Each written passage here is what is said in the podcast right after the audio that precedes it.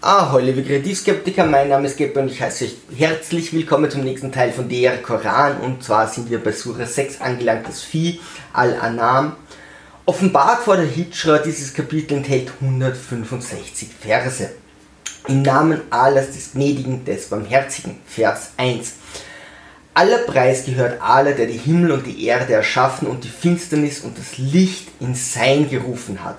Doch setzen jene, die da ungläubig sind, ihrem Herrn anders gleich. Es geht weiter gegen die Ungläubigen, das ist jetzt ein längerer Teil. Vers 5. So haben sie die Wahrheit verworfen, als sie zu ihnen kam. Bald aber soll ihnen Kunde werden von dem, was sie verspotteten. Es herrscht ein maßgeblicher Unterschied zwischen an etwas anderes Glauben und Spott. Also hier wird gesagt, okay, ähm, die einzig wahre Religion natürlich, äh, der Islam, äh, wurde, wurde verbreitet und die haben gesagt, ist schön, aber nee, wir glauben an was anderes und damit wird ihnen sofort in, in, den Mund gelegt, sie spotten über diese Religion und über den wahren Gott. Und das ist natürlich furchtbar, wenn du über den wahren Gott spottest. Vers 6. Sehen Sie denn nicht, wie so manches Geschlecht wir schon vor Ihnen vernichtet haben? Hm, das Konzept der Angstmache wird ständig wiederholt. Also, ey, wir haben schon so viele getötet, na, glaubt endlich. Das ist natürlich die beste Motivation, um zu glauben. Siebtens, wenn wir dir auch eine Schrift herabgesandt hätten auf Pergament, welches sie befühlt hätten mit ihren Händen, die Ungläubigen hätten selbst dann gesagt, das ist nichts als offenkundige Zauberei. Eigentlich sollte das jetzt der Koran sein, also ja, es wird eine Schrift quasi gesandt und danach soll alles klar sein, aber nee, sie würden trotzdem sagen, eigentlich, äh, die würden trotzdem sagen, es ist alles Zauberei. Das heißt, der Koran verteidigt sich hier schon einmal wieder präventiv selbst. Achtens, sie sagen, warum ist kein Engel zu ihm herabgesandt worden? Hätten wir aber einen Engel hinabgesandt, die Sache wäre entschieden gewesen. Dann hätten sie keinen Aufschub erlangt. Die Zeichen dürfen nicht so offensichtlich sein, da es sonst keine freie Entscheidung der Menschen wäre, sondern Akzeptanz der Realität. Also hier einen Engel zu senden wäre natürlich dann klar, ja, dann wäre die Sache klar, aber dann würde man auch sagen, naja, dann habt ihr euch nicht mehr frei entschieden und hier bei der Passage ist es wieder wichtig, dass man sich frei entscheidet, weil äh, dann hätten sie keinen Aufschub erlangt. Das klingt für mich so wie, dann wären sie bestraft worden, weil sie haben nicht geglaubt und dann kommst du ohne, ohnehin in die Hölle. Ist jetzt ein bisschen schwierig, also okay, so eindeutige Zeichen macht keinen Sinn, weil dann wird Gott einfach sagen, ich bin da, dann brauchen wir nie wieder drüber reden, gibt es Gläubige oder nicht, sondern er stellt sich einfach hin und sagt, here I am und äh, damit ist die Sache klar, dann ist es keine Frage mehr des Glaubens die Menschen haben vom Baum der Erkenntnis gegessen, also eigentlich haben sie eine freie Entscheidung, die er eigentlich nicht beeinflussen kann. Hin und wieder kann er sie doch beeinflussen. Hier geht es darum, sie sollen sich ihm freiwillig entscheiden. Wir kommen schon zu Vers 17. Wenn alle dich mit Unglück trifft, so ist keiner es hinwegzunehmen als er. Und wenn er dich mit Glück berührt, so hat er die Macht, alles zu tun, was er will. Dies widerspricht der menschlichen Vorstellung von Positiven und Negativen. Es macht es jedoch leichter, Negatives zu akzeptieren. Also das hat was Gutes und was Schlechtes in sich zu sagen. Also für Menschen ist es oft ganz wichtig zu sehen, warum ist denn mir das passiert? Ja? Also warum ist mir das passiert? Mir geht es so schlecht. Hm. Und da kann eine Religion super helfen, zu sagen, hey, Gott prüft dich hier oder es ist ein Gott, der will das jetzt gerade so. Akzeptiere das einfach und es ist wieder okay wenn du, da hat der Freud ein Buch drüber geschrieben, so, äh, wenn, wenn Leute, wenn es nur darum geht, dass du als Arzt sie behandeln kannst, also wenn du sie irgendwie operieren willst, dann sagst du, musst, dann sagst du, hey, wird wieder gut werden. Wenn du aber willst, dass sie selbst etwas tun, oder wenn es essentiell ist, dass sie selbst etwas tun, um es besser, dass es besser wird, sagst du, hey, das wird nie besser, es sei denn, du tust etwas. Und sonst gibst du es quasi in die Hände des Arztes oder des Gottes. Also bei Sachen, die Menschen nicht, wo es nicht anders geht, wo es nur um die Akzeptanz geht, ist es toll zu sagen, hey, es gibt einen Gott, der wird sich dabei schon irgendwas gedacht haben. Wenn es darum geht, dass du dich wieder hochkämpfst, und das gibt es ja auch sehr oft, dass Leute durch Krankheiten oder nach Verletzungen sich wieder hochkämpfen und dann wieder ein wertvolles Leben haben, da ist das wieder ein bisschen kontraproduktiv. Ähm, zu sagen, ja, das hat Gott einfach so gemacht, dann muss ich mich jetzt nicht besonders bemühen, sondern nee, genau da will man dir sagen, hey, tu wirklich selbst was. Also, das ist schon positiv im Grundsinne. Es ist natürlich nur schwierig, das zu verallgemeinern, weil du musst es auf die Situation anpassen. Also man müsste mehr sagen so, wenn es sinnvoll ist, dann tu und wenn es nicht anders geht, dann äh, verlass dich hier auf Gott. Aber es ist natürlich schwer zu sagen. Vers 22. Am Tage, da wir sie alle versammeln werden, werden wir zu denen, die Götter anbeten, sprechen. Wo sind nun eure Götter, die ihr erwähntet? Oh. Gut. Es ist eine Wiederholung, alles allmächtig und du musst dich unterordnen. Dafür darf man sich am jüngsten Tag über die Andersgläubigen lustig machen. Das Konzept der Schadenfreude nach dem jüngsten Tag ist doch sehr fragwürdig, oder? Also zu sagen, hey, ihr glaubt an mich, es ist toll, und die, die an was anderes glauben, da könnt ihr dann sagen, wenn der jüngste Tag ist und wenn sie Richtung Hölle geschickt werden, na, wo sind denn eure Götter? Schadenfreude, also, wow, wow, geiles Konzept. Also, das wäre mir ein bisschen peinlich für eine Weltreligion. Vers 23. Dann werden sie keine andere Ausrede haben, als dass sie sagen werden, bei aller unserem Herrn, wir waren keine Götzendiener. 24. Schau, wie sie wieder sich selber lügen und das, was sie sich ersannen, sie im Stich lässt. Hier wird den Ungläubigen eine Lüge in der Zukunft in den Mund gelegt. Also ja, die werden dann ganz sicher sagen, bei Allah, unserem Herrn, wir waren keine Götzendiener, wir haben nie an etwas anderes geglaubt. Das werden sie alle sagen, oder wie? Also, das ist wieder mal ein Konzept. Mal zu behaupten, was die sagen werden, ist schon mal Quatsch, weil das weiß man nicht, ja. Und wenn ihr jetzt sagt, Gott weiß das, nee, weil nicht alle dasselbe sagen werden, ja. Also zu sagen, alle, die Mehrheit glaubt nicht an den Islam. Die werden alle sagen, äh, wir waren keine Götzendiener. Nee, die können weiß Gott was sagen. Ja? Ähm, schau, wie sie wieder sich selbst lügen und das, was sie sich ersannen, sie im Stich lässt. Also, oh mein Gott, die anderen Götter helfen ihnen jetzt doch nicht. Okay, hier ist es klar. Aber hier davon auszugehen, dass die alle dasselbe sagen werden, werden und dann weiter darauf rumzureiten, wie schlimm denn das nicht ist, was sie sagen, obwohl man nicht sagen kann, dass die alle dasselbe sagen, ist so ein bisschen, ich bereite die Situation vor und dann bringe ich gute Argumente, auch wenn die Situation, die der Fehler eigentlich schon in der Vorbereitung liegt. Ja, das ist ein ganz billiger psychologischer Trick, wo man dann sagen kann, naja, also alle stimmen in sich, naja, außer der Anfang und damit führt es alles zu, ins Ababsurde.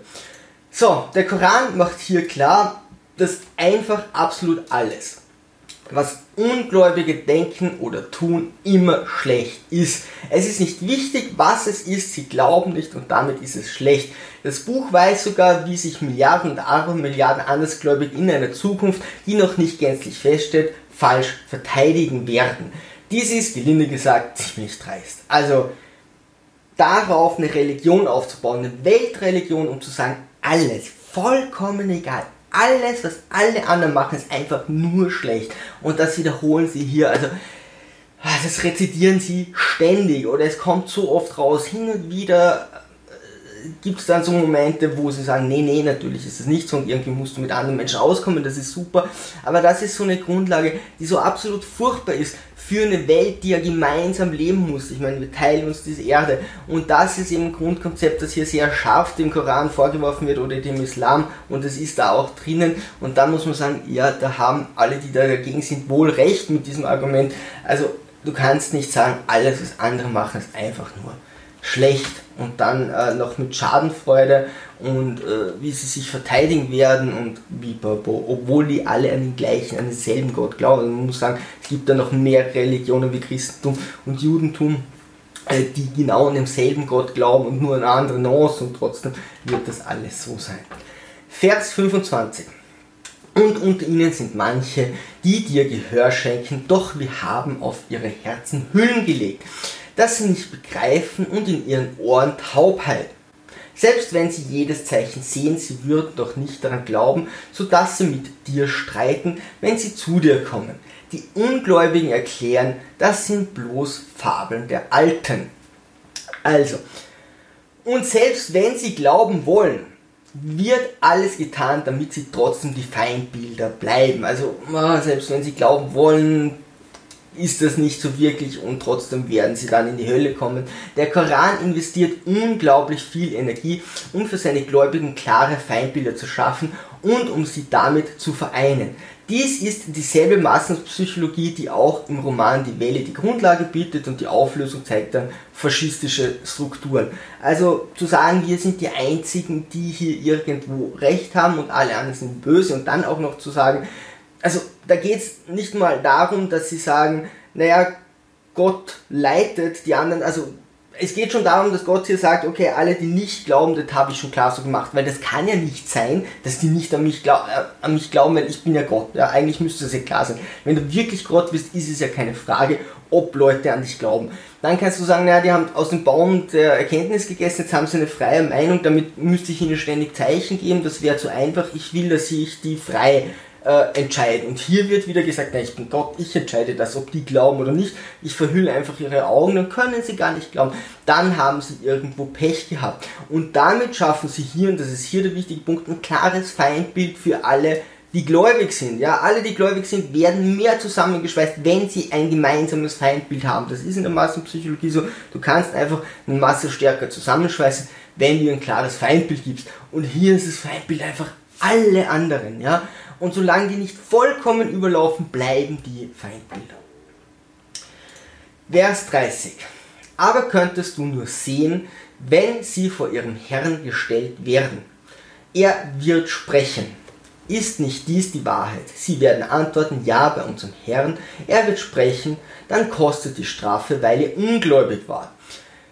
Die Gläubigen dürfen sich am Leid der Ungläubigen ergötzen, dies ist eine Todsünde. Also hier zu sagen, na, sieh mal zu, was mit denen passiert, da passiert ganz was Schlimmes, das ist Schadenfreude, oh, das, ist, das ist unglaublich furchtbar, wenn sowas in einer Weltreligion, in so einem wichtigen Buch immer und immer wieder wiederholt wird. 39. Die aber unsere Zeichen leugneten, sind taub und stumm in Finsternis. Wenn Allah will, lässt er in die Irre gehen und wenn er will, führt er auf den geraden Weg. Na? Also er sagt, wer in die Irre geht und er sagt, wer hier gerade Weges glauben, ja? wer an die Wahrheit glaubt. Also der Mensch könnte also gar nicht glauben, selbst wenn er wollte, wenn Allah dies so entschieden hat, warum soll man sich dann noch bemühen?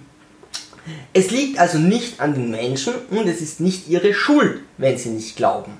Ja, weil wenn Allah das entscheidet, wie kann ich das als Mensch verändern? Also hier wieder klar gesagt, Allah ist mächtiger und kann das entscheiden. Wenn man sagt, ja, Baum der Erkenntnis und man ist zumindest hat einen freien Willen, dann kann man sagen, okay, Allah konnte das nicht entscheiden, dann liegt es natürlich an mir. Aber hier wird wiederum mal gesagt als Widerspruch, nee, klar kann er das entscheiden. Äh, dennoch werden die Ungläubigen dafür bestraft. Also obwohl man sagt, Allah hat dich in die Irre geleitet, wirst du dann in die Hölle gebracht und bestraft. Na, das klingt ja echt fair. Und dennoch sollen sich die Ungläubigen falsch verteidigen. Dann wird ihnen noch in den Mund gelegt, ihr werdet euch dann falsch verteidigen. Warum sollten sie sich verteidigen, wenn es nicht ihre Schuld war? Die göttliche Rechtsprechung hat offensichtlich nicht viel mit dem weltlichen Konzept zu tun, sondern eher mit der fehlerhaften Umsetzung unserer, äh, wie wir teilweise Recht umsetzen.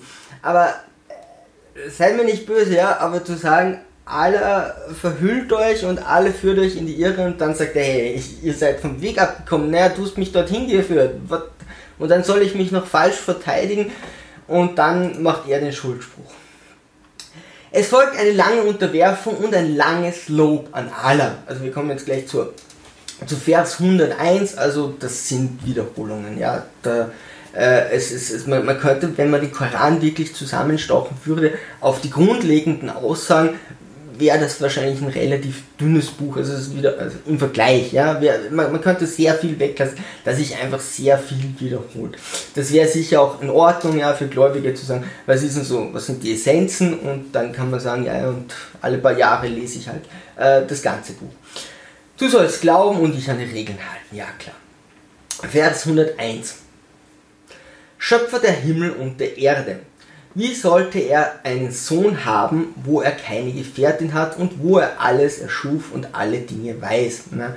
Gott hätte das wohl ohne Gefährtin hinbekommen, vielleicht will er sie auch einfach nur von der Öffentlichkeit fernhalten, aber okay, es ist ihnen total wichtig, Und es war Mohammed total wichtig zu sagen, ähm, Jesus war nicht Gottes Sohn. Ja, okay, das ist der Unterschied und das ist auch nachvollziehbar, weil das steht auch nicht so in der Bibel, beziehungsweise ist diese Heiligsprechung von Jesus war ja erst viel, viel später. Also äh, das ist so ein, so ein fragwürdiger Punkt, wo man sagen kann, ja, da wird der Koran schon eher, eher richtig liegen.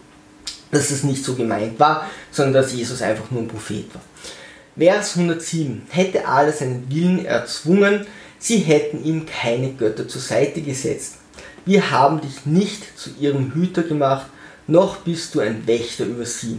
Also gibt es doch Götter neben Allah. Hm. Es steht auch in der Bibel so drinnen, ich bin halt ein Gott, also er ist ein Gott neben den anderen, glaubt an mich und nicht an die anderen, aber die anderen werden doch als Götter bezeichnet. Also schwierige Sache. 108 und schmähet nicht die, welche sie statt Allah anrufen, sonst würden sie aus Groll Allah schmähen ohne Wissen. Also da wird wieder gesagt, hey, geht nicht gegen andere Götter vor, weil sonst sagen sie alles doof. Also wenn ihr sagt, mein Gott ist doof, sagen wir, euer Gott ist auch doof. Ja, das wollen sie nicht, das ist ja okay. Also ließen wir jedem Volk sein Tun als wohlgefällig erscheinen. Dann aber ist es zu ihrem Herrn ihre Heimkehr und er wird ihnen verkünden, was sie getan. Für einen Moment werden hier wohl auch andere Götter akzeptiert und es wird gesagt, hey, streitet nicht mit denen. In den weiteren Absätzen wird über andere Götter hergezogen und wieder auf die Speisegebote eingegangen. Also leider hm, sind diese guten Ansätze eben wesentlich weniger vertreten als viele andere. So, wir sind schon bei Vers 140, es wiederholt sich wirklich verdammt viel. Verloren für wahr sind jene, die ihre Kinder töricht töten, aus Unwissenheit und das für unerlaubt erklären, was Allah ihnen gegeben hat, Lüge wieder alle erfinden. Sie sind wahrlich irregegangen und sind nicht recht geleitet. Der Koran spricht sich immer wieder klar gegen Kindermord aus, also tötet bitte eure Kinder nicht. Super Sache. 146.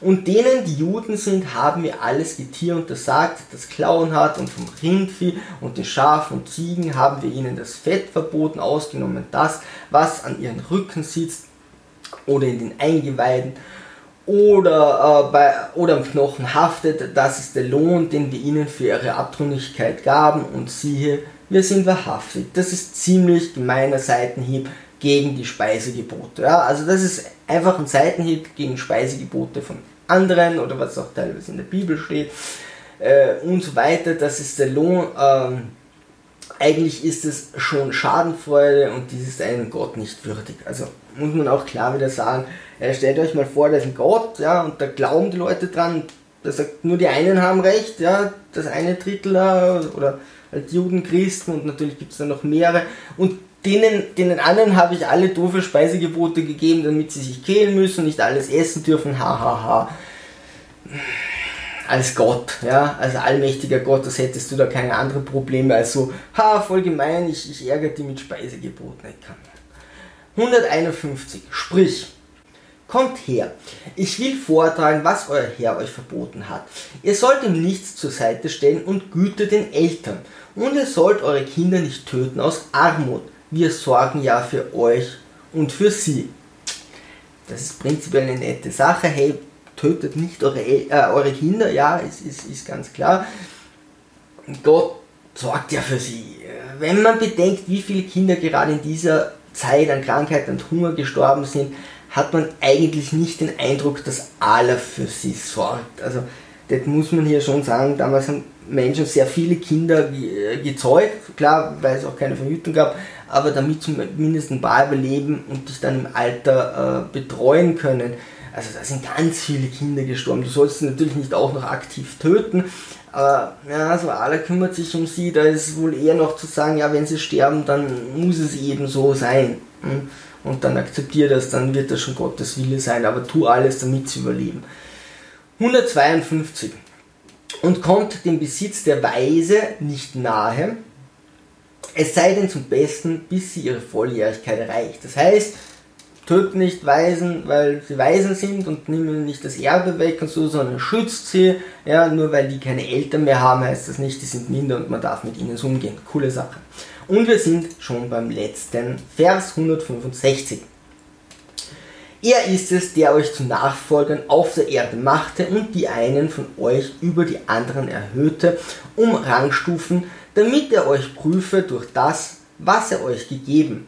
Wahrlich, dein Herr ist schnell im Strafen, wahrlich, er ist allverzeihend, barmherzig. Schnell im Strafen, allverzeihend, barmherzig. Was jetzt? Herr, entscheidet euch mal. Alles ist eine Prüfung, obwohl alle genau bestimmt. Das widerspricht sich. Also er bestimmt, was du tun kannst, er versucht dich zu erreden, dass du zu seinem Glauben kommst, dann bestraft er dich ganz schnell und dann, wenn du gelitten hast, ist er wieder barmherzig und verzeiht dir, ne, dann ist es zu spät, weil dann tut es ja schon weh oder bewahrt dich vor mehr Strafe. Es ist, es ist eine schwierige Sache. Also das Buch will rekrutieren, das muss man einfach sehen und deswegen gehört es einfach reformiert zu sagen, hey, was ist denn hier starke Rekrutierung, die in der heutigen Zeit nichts mehr verloren hat und was sind denn hier die guten Punkte, die man hier eingebaut hat. Es geht weiter mit der Sura 7. Ansonsten, wenn ihr irgendwas zu sagen habt, ab in die Kommentare. Und ja, liebe Sturmtrotzer, segeln wir straff und auf zum Horizont.